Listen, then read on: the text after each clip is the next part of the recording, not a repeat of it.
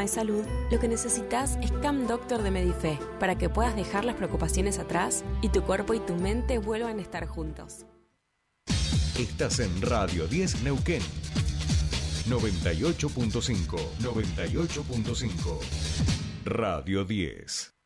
Desde las 7 y hasta las 9. Tercer puente.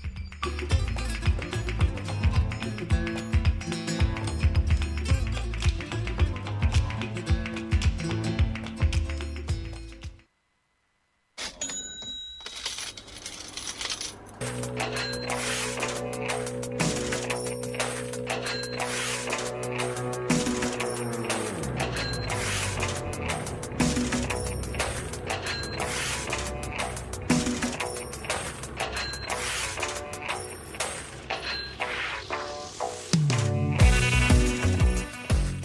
Ya estamos aquí, pero qué lindo tema eh, que tiene, creo que es uno de los más lindos, nuestro columnista de economía, el señor Fernando Spoliansky, que hoy tiene el desafío de contarnos, explicarnos un poquito qué es esto de la moratoria previsional y que por supuesto siempre, siempre, siempre nos ayuda a entender un poquito más de la economía. No le podemos pedir a él que haga así con su discurso y de repente la, la inflación va a bajar un 95%. Eso ya sabemos que no va a pasar, pero por lo menos nos ayuda a entender un poquito más las causas y también a veces las consecuencias que sentimos todos y todas.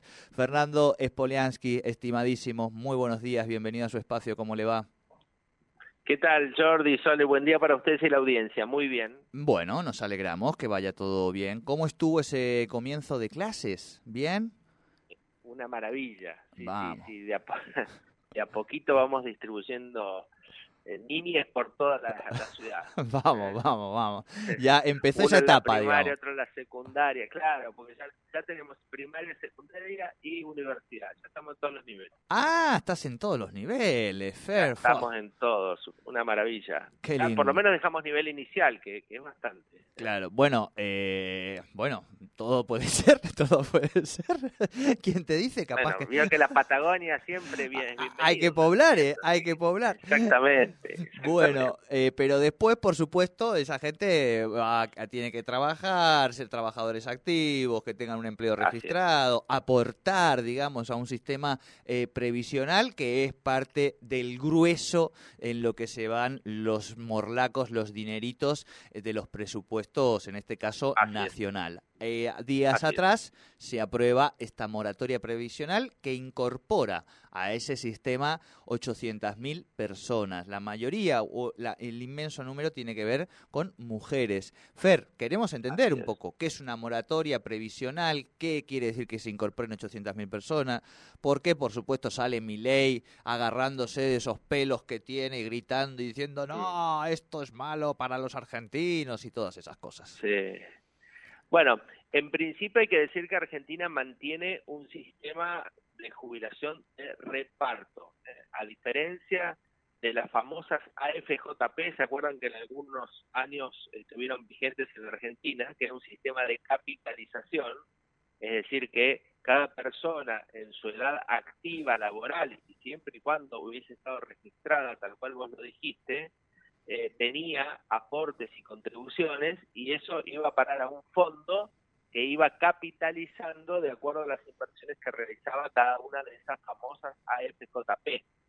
A diferencia de eso, Argentina tomó la decisión ya hace algunos años de reestatizar o de nacionalizar de nuevo los fondos eh, jubilatorios a través del ANSES y volver a un sistema de reparto que es un sistema mucho más solidario, por supuesto, que el sistema de capitalización. Eh, y eso es lo que tenemos en la Argentina. El inconveniente de los sistemas de reparto solidarios es que, por supuesto, tienen un costo porque la inversión es más importante por parte del Estado, pero tienen el beneficio de ser solidarios y que permitan acceder a un beneficio jubilatorio aún a aquellas personas que habiendo trabajado, porque acá me parece que está el- el- la discusión, personas que aún habiendo trabajado muchísimos años, sus empleadores no hicieron los aportes de ley que correspondía. Entonces, cuando llega el momento de jubilarse, 60 años las mujeres y 65 los hombres, resulta que cuando van al ANSES, que es el organismo de Contralor, eh, les dicen que no tienen aportes realizados. Y la gente dice, pero ¿cómo? Si yo trabajé toda mi vida. Y bueno, pero no le hicieron los aportes. Entonces, el problema de fondo acá es la falta de registración laboral, es decir, la informalidad, momento de las contrataciones de personas para trabajar, y eh, o, también, y o, vamos las dos cosas, eh, aquellos que trabajaron, pero no les hicieron los aportes las patronales. Todo eso genera un desequilibrio, un desbalance en el sistema jubilatorio y entonces hay que empezar a pensar lo que diputados y senadores aprobaron días atrás, que son estas famosas moratorias. ¿Qué permite la moratoria? La moratoria permite que aquellas personas que no tienen aportes jubilatorios durante su vida laboral, pero que llegaron a la edad de jubilarse, 60 años las mujeres, 65 los hombres, puedan adherirse a un plan de facilidad de pago, el Estado los jubila en esta actitud eh, solidaria que tiene el sistema y una vez que acceden al haber jubilatorio, le descuenta la cuota correspondiente de los aportes que debieron haber hecho o ellos o sus patronales. ¿Se entiende? Sí, sí, sí. Entonces no, es, no es que es gratuito, no es que el Estado, ah, dicen ahora va a gastar más.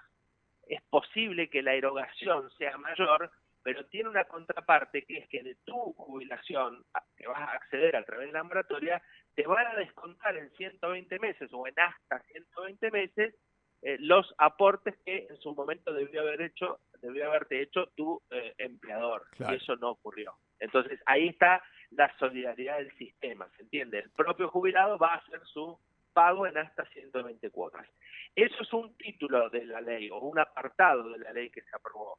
Eh, aquellos que no tienen aportes, no tienen los 30 años de aporte que existe el régimen general, y entonces van a poder adherir a esta moratoria. Y la otra parte, que es la que se incorpora y es novedosa y es muy interesante, es que aquellas personas que todavía no están en edad de jubilarse, pero que no tienen aportes, tienen la posibilidad entonces de adelantar los aportes también a través de esta moratoria.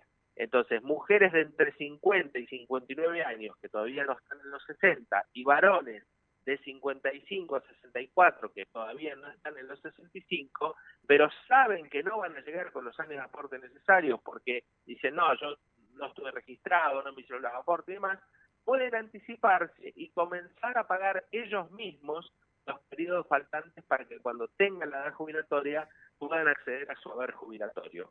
¿Se entendió la, diferencia? Sí, sí, sí, se entiende y lo que además uno, a ver si estamos claros, lo que entiende es que lo que se está tratando de hacer es legislar para buscar, digamos, las mejores condiciones para que todas aquellas personas que estaban en una situación intermedia o así puedan acceder a una jubilación. Exactamente. Es una ampliación de derechos, Jordi, y toda ampliación de derechos conlleva una inversión, en este caso del Estado solidario o el Estado de bienestar, como te decía antes, donde cada persona, lamentablemente, porque si su empleador o si hubiese estado registrado tendría los aportes de ley y podría jubilarse, bueno, eso no ocurrió, entonces ahora estas leyes vienen a subsanar de alguna manera y ampliar ese derecho que es el haber jubilatorio de una persona que tenga una determinada edad.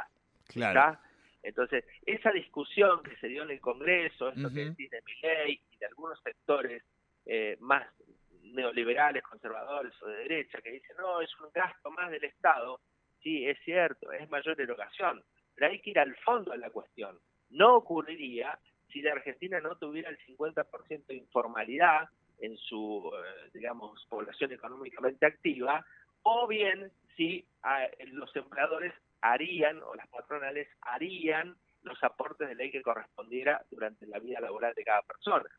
Entonces, esto viene un poco, como te decía, a ampliar derechos, a incorporar derechos, en este caso jubilatorios, de personas que no tuvieron los aportes, y bueno, de esta manera, de sus propios saberes, se va a descontar una parte. Por eso el sistema también, algunos diputados decían, no tiene costo. Efectivamente no tiene costo, porque el propio jubilado asume el compromiso de, con el descuento que le van a hacer en su haber jubilatorio futuro, de hacer el aporte que corresponde, ¿no? Perfecto, Fer, clarísimo, ¿Eh? clarísimo, clarísimo, este, y agradecidísimos de poder dar esta explicación también a la ciudadanía, porque estamos en tiempos donde uno dice ampliación de derechos y no es como otras épocas, donde el conjunto de la ciudadanía decía, ah, esto es bueno, sino que estamos en tiempos donde una parte de la sociedad dice, mira con cierto prejuicio. Entonces, claro, hay que tratar de dar explicaciones acabadas de estas cuestiones y la verdad que ha quedado clarísimo y así también nos llegan mensajitos de la audiencia.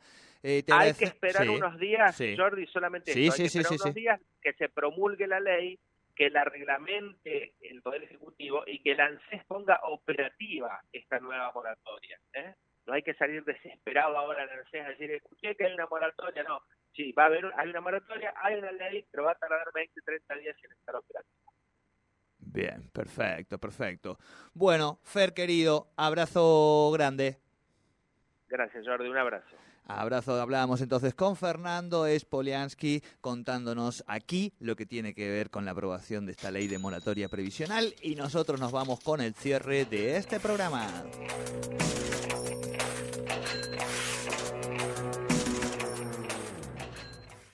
A veces tenés el cuerpo en un lado y la mente en otro, pero si eso pasa por un tema de salud, lo que necesitas es